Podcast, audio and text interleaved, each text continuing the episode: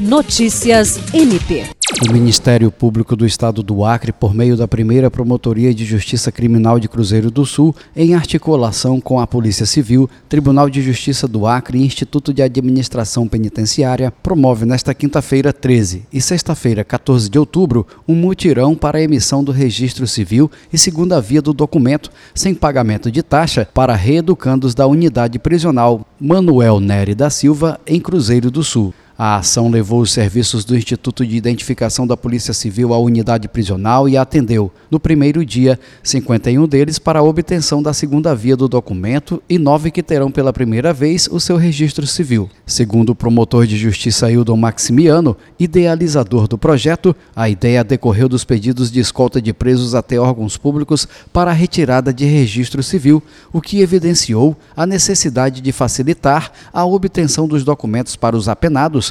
inclusive aqueles que não buscavam a regularização por receio de que seria um procedimento difícil. O promotor de justiça exaltou a relevância da ação, uma vez que o registro é porta de entrada para o alcance de outros benefícios. Jean Oliveira, para a Agência de Notícias do Ministério Público do Estado do Acre.